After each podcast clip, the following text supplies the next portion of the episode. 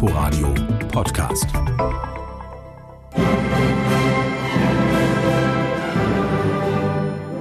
Wolfgang Amadeus hätte Kuba geliebt, davon sind die 45 Musikerinnen und Musiker überzeugt. Mozart und Mambo, das passt wie Karibik und Caipirinha oder wie Sarah Willis zu ihrem Adoptivorchester.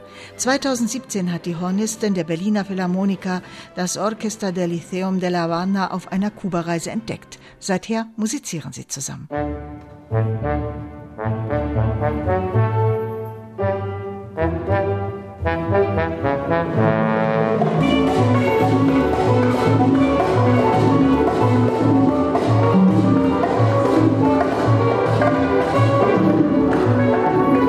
Tocar Mozart significa como eh, recordar eh, que la vida es una sola. Wenn man Musik hört, spielt, aufnimmt, man lebt doch viel intensiver, erzählt die Cellistin Gabriela.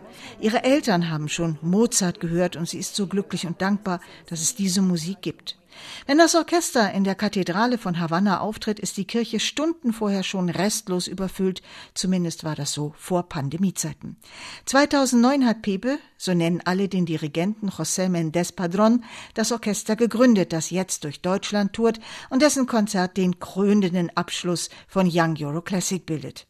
Mit Mozart und Mambo mit Tanz und Rhythmus. Alle im Orchester spielen zwei oder drei Instrumente. An die zu kommen allerdings ist im bitterarmen Kuba ein Riesenproblem. Es gibt nichts, ist eine Seite gerissen, Katastrophe. Keine Mundstücke, keine Blätter, keine Tücher zum Polieren. Gretchen, ein netter Name für eine schöne Kubanerin, hat ihre Viola über den Solobratscher des Balthasar Neumann Ensembles bekommen.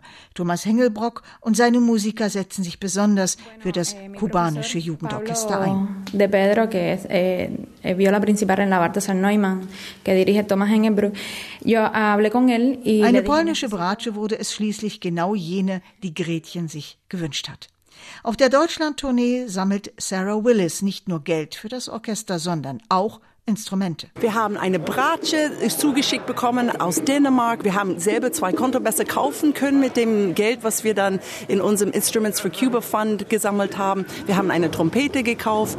Wir haben auch Leute, die wirklich ihre Instrumente zu uns gebracht haben. Hier in Berlin äh, zwei Geigen, eine Bratsche. Wir kriegen dann noch in Hamburg zwei Oboen. Es ist wirklich unglaublich. Sarah tanzt Salsa auf der Bühne, wenn sie Horn spielt und alle tanzen mit.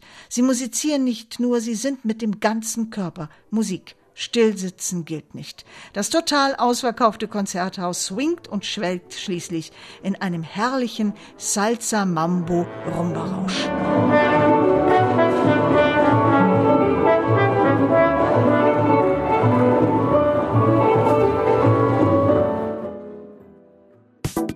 Inforadio Podcast.